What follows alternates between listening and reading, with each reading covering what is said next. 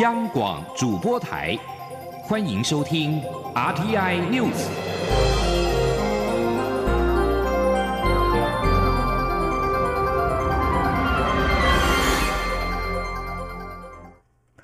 各位好，我是张旭华，欢迎收听这节央广主播台提供给您的 RTI News。南北韩的紧张局势逐渐升高。美国总统川普和南韩总统文在寅今天进行了半小时的电话会谈，讨论如何维持对北韩的外交努力。北韩警告，对陷入停滞的核子谈判已经逐渐失去耐心。南韩总统府发表声明指出，美韩两位领导人同意，情势已经变得严峻，必须维持对话动能，以使非核谈谈判迅速的获得成果。声明也指出，川普和文在寅都同意，如果有需要，将定期协商。在北韩设定的一年期限逼近之际，紧张持续升高。北韩要求美国改变北韩必须单方面非核化的政策，否则领导人金正恩将选择另一个未特定的新道路。北韩资深官员最近几个星期连续发出声明，警告美国不要忽视最后期限，并指美国要求进行更多谈判只是明年大选前的拖延策略。美国和南韩是长期的盟友，双方正就驻韩美军的经费分担问题进行磋商。目前大约有两万八千五百名的美军驻守在南韩。川普要求南韩每年必须支付至少四十亿美元的费用。南韩总统府并没有说明今天的通话中是否有提到这项经费分担的争议。由越南外交部举行的第九届东协海事论坛和第七届东协海事论坛扩大会议，五号到六号在咸港市举行。各国代表超过九十人与会，聚焦讨论区域海事合作与海上安全等议题，并提出促进合作的建议。越南国际报新闻网站今天报道，与会代表在会中针对东协内部以及东协和各伙伴国之间的海事合作机制近期取得的积极成就表示赞同，包括海事安全、海洋经济发展、海洋塑胶垃圾处理以及打击非法捕捞作业等等。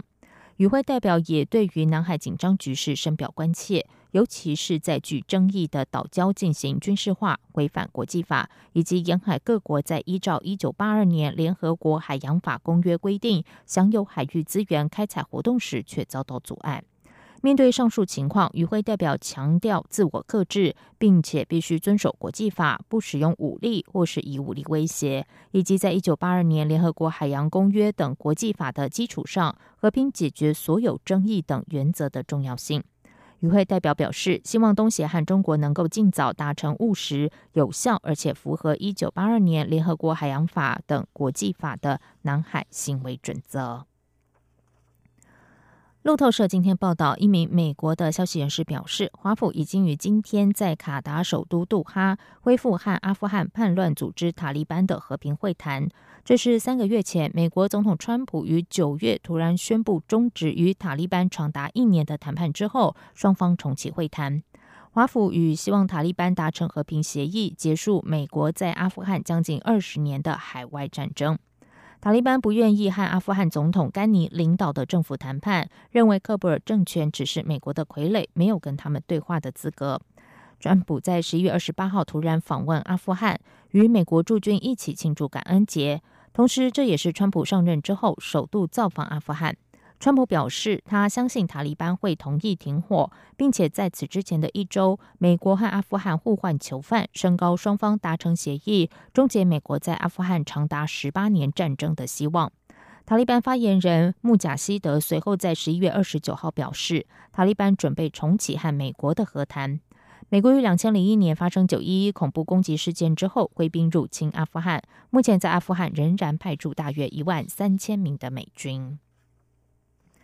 接下来关心的是，继降血压药、胃药含有致癌物的风波之后，近期新加坡公布了三款降血药二甲双弧检验出微量致癌不纯物。卫生福利部食品药物管理署今天指出，这三款药都没有进入台湾，目前已经要求原料药必须检验合格才能进口，并全面检验市售同成分的产品。记者杨文军的报道。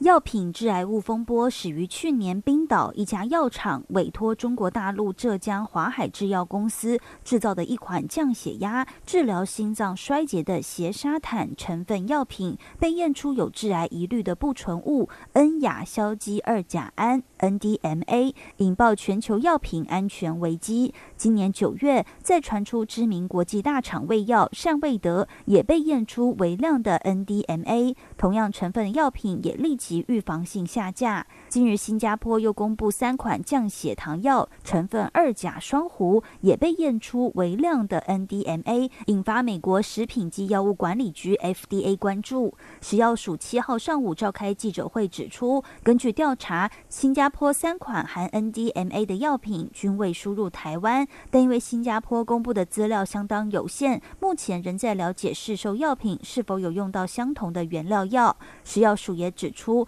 国内含二甲双蕪成分的降血糖药共有一百四十张的药品许可证，其中仍持续生产者约有一百一十款。食药署已要求二甲双蕪原料药必须检验合格，才可输入台湾。同时，针对市售降血糖药产品的原料药进行回溯性的检验。食药署药品组科长洪国登说：“那另外，针对成分风险比较高的一些部分，我们也已经要求了。”原料药都要经过检验合格，确定没有含这个 NDMA 等不纯物之后，才可以来输入到台湾贩售。不过，食药署强调，NDMA 虽然具有动物致癌性，但尚未证明对人类有致癌风险。目前，二甲双蕪药品带来的效益远大于其可能存在的 NDMA 的风险，呼吁患者切勿自行任意停药。中央广播电台记者杨文君台北采访报道。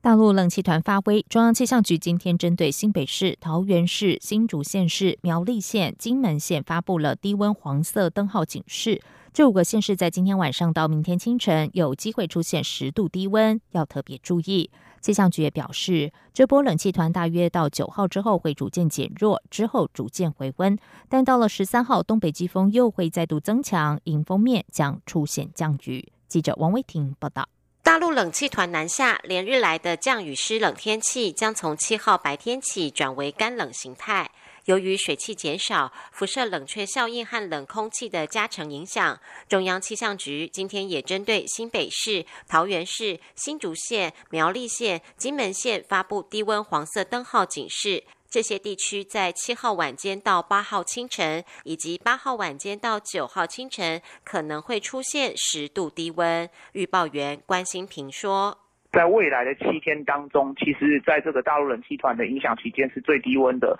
所以就是在今天夜间、明天清晨和明天的夜间、后天清晨这两段时间点呢，其实是未来七天之中最低温的时间。那低温灯号针对的范围是在苗栗以北这个金门地区，除去了台北市、基隆市跟新竹市这几个人口比较稠密的都市区域，那这几个地方呢，其实这苗栗以北的区域哦，都是有机会在今天夜间、明天清晨出现十度左右的低温。在温度变化方面，关心平表示，这波冷气团影响时间从九号白天起逐渐减弱，之后各地温度逐渐回升。北部地区十二号、十三号的高温约有十六到十八度，中部地区约十八到十九度，到了下周后段，甚至可能有二十到二十三度。至于降雨趋势，关心平表示，大陆冷气团威力减弱后，到十一号、十二号，东北季风再度增强，北部和东北部地区再转为局部短暂雨的天气。但是下一波雨势不会比这一次明显。